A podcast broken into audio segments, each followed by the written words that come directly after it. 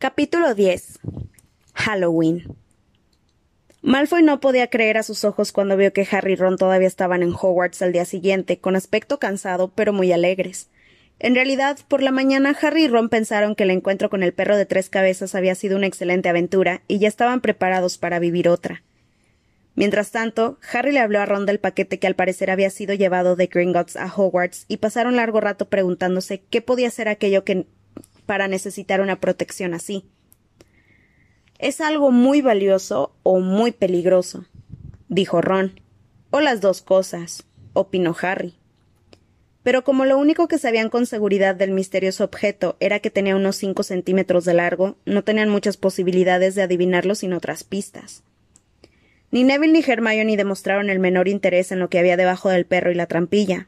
Lo único que le importaba a Neville era no volver a acercarse nunca más al animal.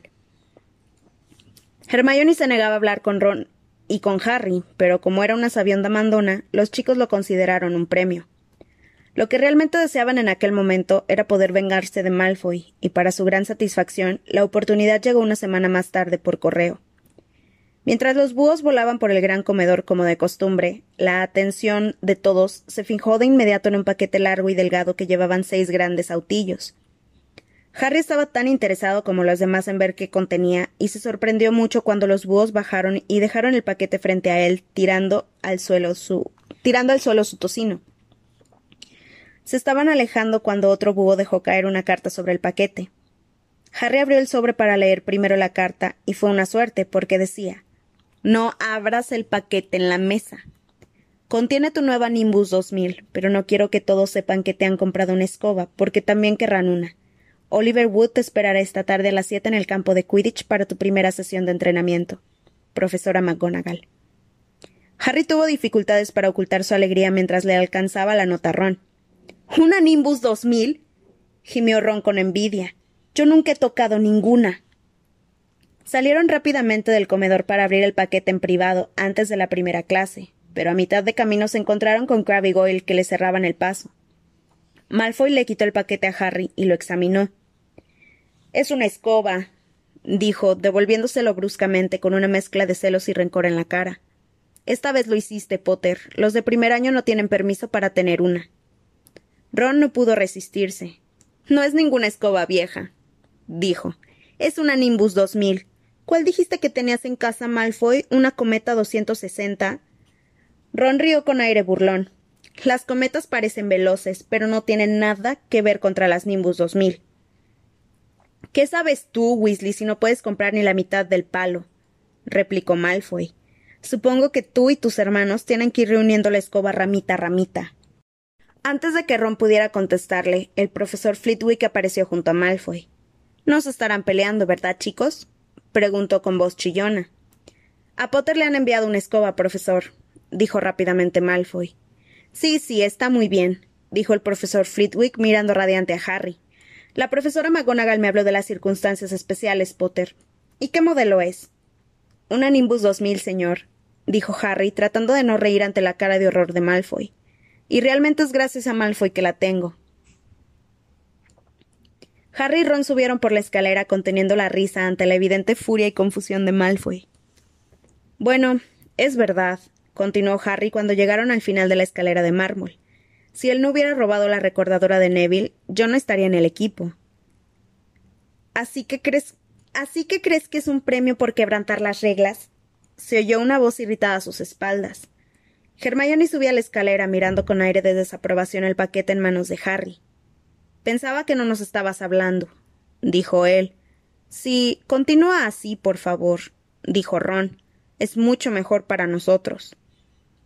Hermione se alejó levantando la nariz. Durante aquel día, Harry tuvo que esforzarse por atender a, las clases. Su mente volvía al dormitorio donde su escoba nueva estaba debajo de la cama, o se iba al campo de Quidditch, donde aquella misma noche aprendería a jugar. Durante la cena comió sin darse cuenta de lo que tragaba, y luego se apresuró a subir con Ron para sacar por, fin la Nimbus 2000 de su paquete. ¡Wow! suspiró Ron cuando la escoba rodó sobre la colcha de la cama de Harry. Incluso Harry, que no sabía nada sobre las diferencias entre escobas, pensó que parecía maravillosa. pulida y brillante, con el mango de caoba, tenía una larga cola de ramitas rectas y escrito en letras doradas Nimbus 2000. Cerca de las siete, Harry salió del castillo y se encaminó hacia el campo de Quidditch. Nunca había estado en aquel estadio deportivo. Había cientos de asientos en tribunas que se elevaban alrededor del terreno de juego para que los espectadores estuvieran a suficiente altura para ver lo que ocurría. En cada extremo del campo había tres postes dorados con aros en la punta. Le recordaron los palitos de plástico con los que los niños muggles hacían burbujas, solo que estos eran de quince metros de alto.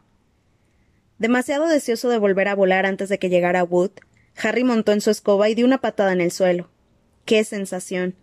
Subió hasta los postes dorados y luego bajó con rapidez al terreno de juego. La Nimbus 2000 iba a donde él quería con el más ligero toque. ¡Ey, Potter, baja!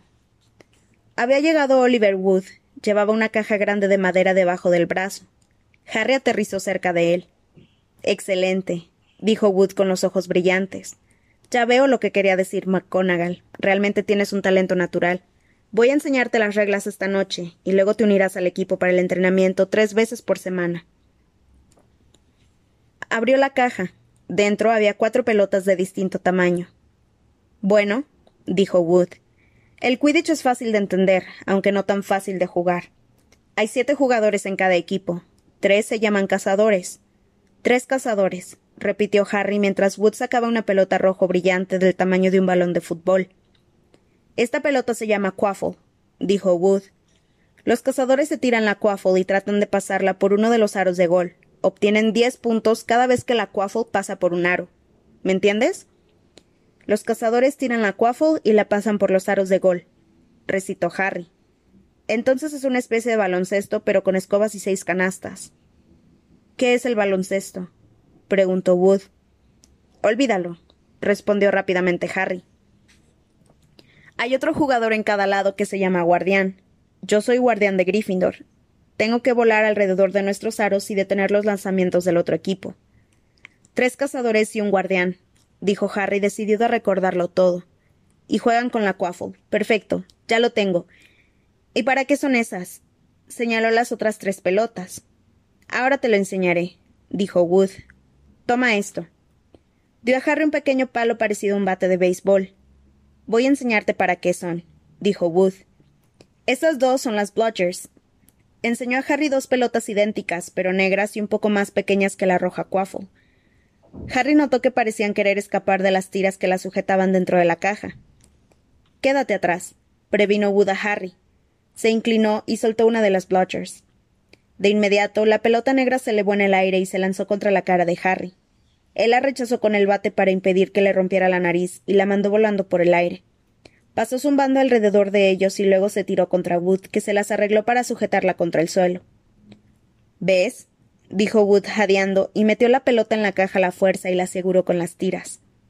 Las Bludgers andan por ahí tratando de derribar a los jugadores de las escobas. Por eso hay dos golpeadores en cada equipo. Los gemelos Weasley son los nuestros. Su trabajo es proteger a su equipo de las Bludgers y desviarlas hacia el equipo contrario. ¿Lo entiendes? Tres cazadores tratan de hacer puntos con las Quaffles, el guardián vigila los aros y los golpeadores mantienen alejadas las Bludgers de su equipo, resumió Harry. Muy bien, dijo Wood. Mm, ¿Han matado las Bludgers alguna vez a alguien? preguntó Harry deseando que no se le notara la preocupación. Nunca en Hogwarts. Hemos tenido algunas mandíbulas rotas, pero nada peor hasta ahora.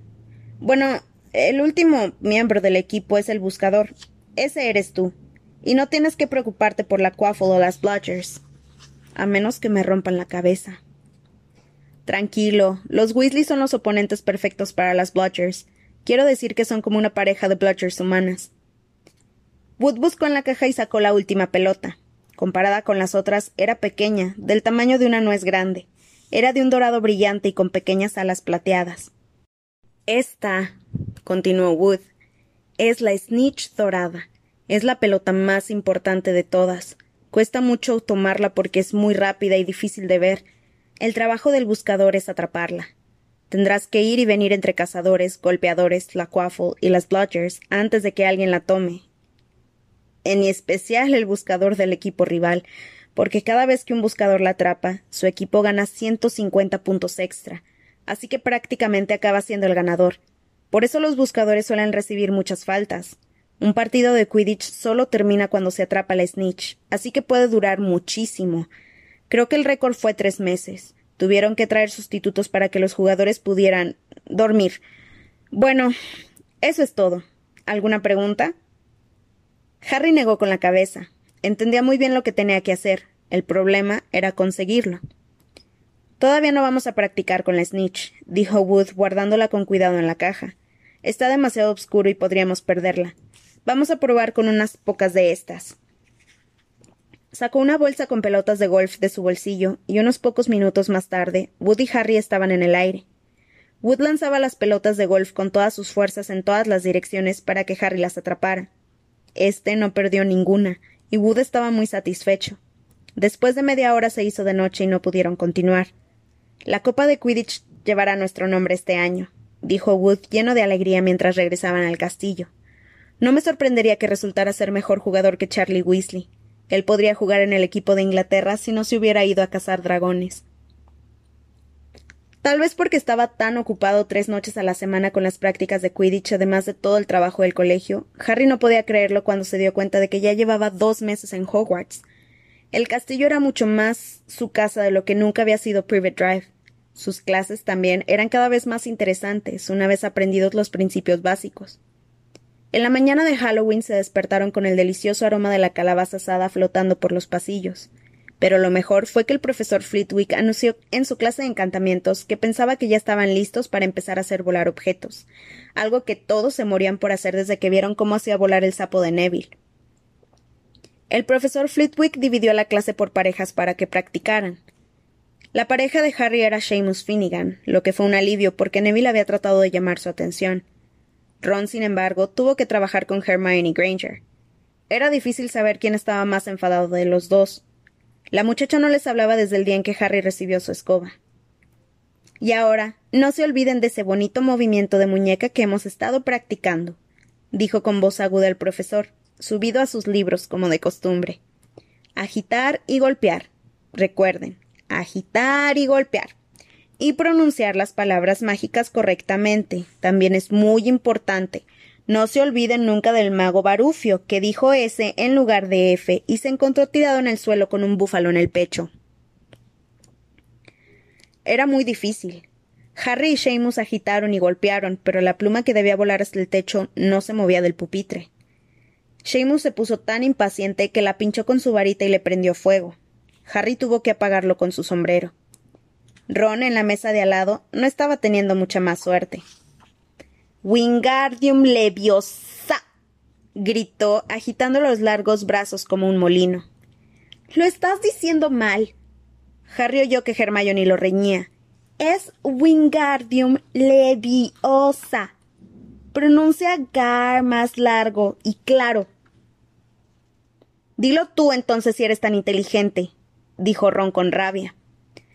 Hermione se arremangó las mangas de la túnica, agitó la varita y dijo Wingardium Leviosa.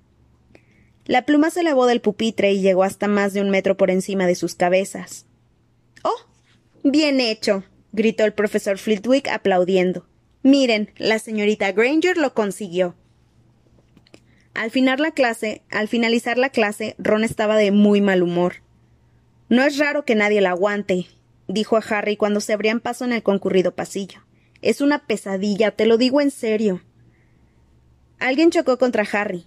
Era Hermione. Harry pudo ver su cara y le sorprendió ver que estaba llorando. Creo que te escuchó. ¿Y qué? dijo Ron, aunque parecía un poco incómodo. Ya debe de haberse dado cuenta de que no tiene amigos. Hermione no apareció en la clase siguiente, y no la vieron en toda la tarde. De camino al gran comedor para la fiesta de Halloween, Harry y Ron oyeron que Parvati Patty le decía a su amiga Lavender que Hermione estaba llorando en el cuarto de baño de las chicas y que deseaba que la dejaran sola. Ron pareció más incómodo aún, pero un momento más tarde habían entrado en el gran comedor donde las decoraciones de Halloween les hicieron olvidar a Hermione. Mil murciélagos aleteaban desde las paredes y el techo, mientras que otro millar más pasaba sobre las mesas como nubes negras haciendo temblar las velas de las calabazas. El festín apareció de pronto en los platos dorados, como había ocurrido en el banquete de principio de curso. Harry estaba sirviéndose una patata rellena cuando el profesor Quirrell llegó rápidamente al comedor, con el turbante torcido y cara de terror. Todos, todos lo contemplaron mientras se acercaban al profesor Dumbledore, se apoyaba sobre la mesa y jadeaba. Un troll. Un troll en la mazmorra. He pensado que debía saberlo. Y se desplomó en el suelo. Se produjo un tumulto. Para que se hiciera el silencio, el profesor Dumbledore tuvo que hacer explotar varios petardos púrpura en el extremo de su varita. Prefectos, exclamó, conduzcan a sus grupos a los dormitorios de inmediato. Percy estaba en su elemento. Síganme. Los de primer año manténganse juntos. No deben temer al troll si siguen mis órdenes. Ahora, vengan conmigo. Hagan sitio, tienen que pasar los de primer año. Perdón, soy prefecto. ¿Cómo ha podido entrar aquí un troll? preguntó Harry mientras subían por la escalera. No tengo ni idea. Por lo visto son realmente estúpidos, dijo Ron.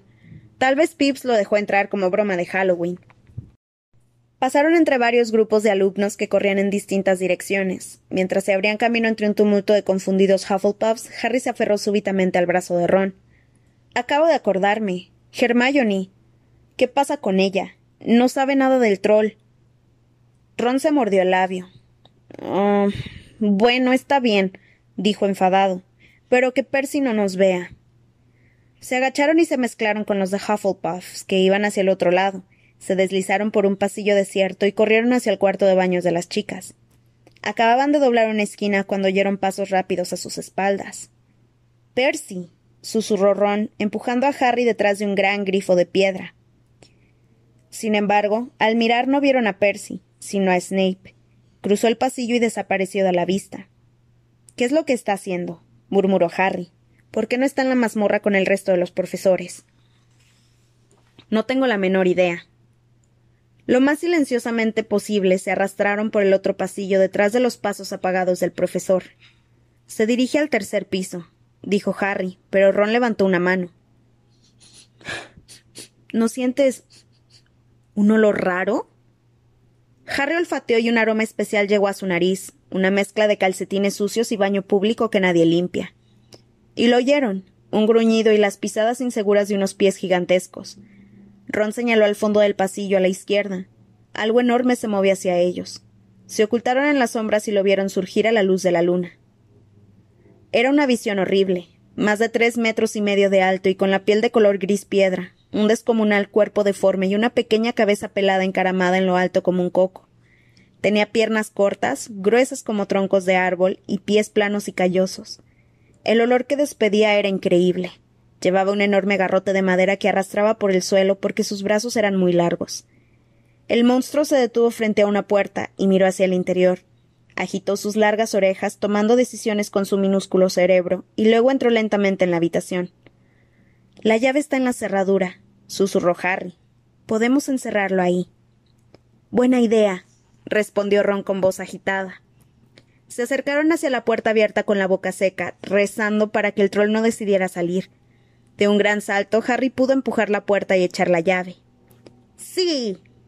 Animados con la victoria, comenzaron a correr por el pasillo para volver, pero al llegar a la esquina oyeron algo que hizo que sus corazones se detuvieran un grito agudo y aterrorizado que procedía del lugar que acababan de cerrar con llave. Oh, no, dijo Ron tan pálido como el varón sanguinario. Es el cuarto de baño de las chicas, dijo Harry. Hermione, gritaron al unísono. Era lo último que querían hacer, pero ¿qué opción les quedaba? Volvieron a toda velocidad hasta la puerta y dieron la vuelta a la llave resoplando de miedo. Harry tiró de la puerta y entraron corriendo. Hermione Granger estaba agazapada contra la pared opuesta, con aspecto de estar a punto de desmayarse. El monstruo deforme avanzaba hacia ella, chocando contra los lavamanos. ¡Distráelo! gritó Harry desesperado, y arrancó un grifo para arrojarlo con toda su fuerza contra la pared. El troll se detuvo a pocos pasos de Hermione. Se balanceó parpadeando con aire estúpido para ver quién había hecho aquel ruido. Sus ojitos malignos detectaron a Harry. Vaciló, y luego se abalanzó sobre él levantando el garrote. ¡Ey, cerebro de chícharo! aulló Ron desde el otro extremo, tirándole una cañería de metal. El ser deforme no pareció notar que la cañería lo golpeaba en la espalda, pero sí oyó el aullido y se detuvo otra vez, volviendo su horrible hocico hacia Ron y dando tiempo a Harry para correr. Vamos, corre, corre. Harry gritó a Hermione tratando de empujarla hacia la puerta, pero la niña no podía moverse. Seguía agazapada contra la pared con la boca abierta de miedo. Los gritos y los golpes parecían haber enloquecido al troll. Se volvió y se enfrentó con Ron que estaba más cerca y no tenía manera de escapar. Entonces Harry hizo algo muy valiente y muy estúpido. Corrió, dio un gran salto y se colgó por detrás del cuello de aquel monstruo. La atroz criatura no se daba cuenta de que Harry colgaba de su espalda, pero hasta un ser así podía sentirlo si uno le clavaba un palito de madera en la nariz, pues la varita de Harry todavía estaba en su mano cuando saltó y se había introducido directamente en uno de los orificios nasales del troll. Chillando de dolor, el troll se agitó y sacudió el garrote, con Harry colgando de su cuello y luchando por su vida. En cualquier momento el monstruo se libraría de él y le daría un golpe terrible con el garrote. Hermione estaba tirada en el suelo aterrorizada. Ron empuñó su varita sin saber qué iba a hacer y se oyó gritar el primer hechizo que se le ocurrió. Wingardium Leviosa. El garrote salió volando de las manos del troll, se elevó alto y luego dio la vuelta y se precipitó sobre la cabeza de su dueño. El troll se balanceó y cayó boca abajo con un ruido que hizo temblar la habitación entera. Harry se puso de pie. Le faltaba el aire. Ron estaba allí con la varita todavía levantada contemplando su obra. Hermione fue la que habló primero. ¿Está. Está muerto? No lo creo, dijo Harry. Supongo que se ha desmayado. Se inclinó y retiró su varita de la nariz del troll. Estaba cubierta por lo que parecía un pegamento gris grumoso. ¡Ugh! ¡Qué asco! La limpió en la piel del troll. Un súbito portazo y fuertes pisadas hicieron que los tres se sobresaltaran. No se habían dado cuenta de todo el ruido que habían hecho, pero por supuesto, abajo debían de haber oído los golpes y los gruñidos del troll. Un momento después, la profesora McGonagall entraba apresuradamente en la habitación, seguida por Snape y Quirrell, que cerraban la marcha. Quirrell dirigió una mirada al monstruo, se le escapó un gemido y se dejó caer en un inodoro apretándose el pecho. Snape se inclinó sobre el troll. La profesora McGonagall miraba a Ron y Harry. Nunca la habían visto tan enfadada. Tenía los labios blancos. Las esperanzas de ganar cincuenta puntos para Gryffindor se desvanecieron enseguida de la mente de Harry. ¿En qué estaban pensando por todos los cielos? dijo la profesora McGonagall con una furia helada. Harry miró a Ron todavía con la varita levantada. Tienen suerte de que no los hayan matado.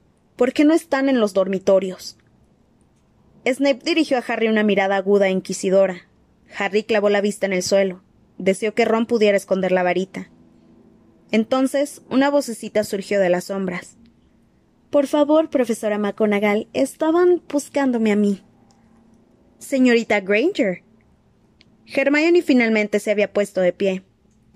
Vine a buscar al troll porque yo. yo pensé que podía vencerlo porque ya sabe. He leído mucho sobre el tema. Ron dejó caer su varita. Hermione Granger diciendo una mentira a su profesora. Si ellos no me hubieran encontrado, ahora estaría muerta. Harry le clavó su varita en la nariz y Ron lo hizo golpearse con su propio garrote. No tuvieron tiempo de ir a buscar ayuda. Estaba a punto de matarme cuando ellos llegaron. Harry y Ron trataron de no poner cara de asombro. Bueno, en ese caso, dijo la profesora McGonagall contemplando a los tres niños. Señorita Granger, es usted una tonta. ¿Cómo pudiste creer que ibas a derrotar a un troll gigante tú sola? Hermione bajó la cabeza. Harry estaba mudo. Hermione era la última persona que haría algo contra las reglas, y allí estaba, fingiendo una infracción para librarlos a ellos del problema. Era como si Snape empezara a repartir golosinas. Señorita Granger, por esto Gryffindor perderá cinco puntos, dijo la profesora McGonagall. Estoy muy desilusionada por tu conducta. Si no te ha hecho daño, será mejor que vuelvas a la torre de Gryffindor. Los alumnos están terminando la fiesta en sus casas. Hermione se marchó. La profesora McGonagall se volvió hacia Harry y Ron. Bueno, Sigo pensando que han tenido suerte, pero no muchos de primer año podrían derrumbar esta montaña. Han ganado cinco puntos cada uno para Gryffindor. El profesor Dumbledore será informado de esto. Pueden irse. Salieron rápidamente y no hablaron hasta subir dos pisos. Era un alivio estar fuera del alcance del olor del troll, además del resto. Tendríamos que haber obtenido más de diez puntos, se quejó Ron. Cinco, querrás decir, una vez que se descuenten los de Hermione. Se ha portado muy bien al, al sacarnos de este problema, admitió Ron. Claro que nosotros la hemos salvado. No habría necesitado que la salváramos si no hubiéramos encerrado a esa cosa con ella, le recordó Harry. Habían llegado al retrato de la señora gorda. Hocico de cerdo, dijeron al unísono y entraron. La sala común estaba abarrotada y bulliciosa. Todos comían lo que les habían subido. Hermione, sin embargo, estaba sola cerca de la puerta esperándolos. Se produjo una pausa muy incómoda. Luego, sin mirarse, todos dijeron gracias y corrieron a buscar platos para comer. Desde aquel momento Hermione Granger se convirtió en su amiga. Hay algunas cosas que no se pueden compartir sin terminar unidos, y derrumbar un troll de tres metros y medio es una de esas cosas.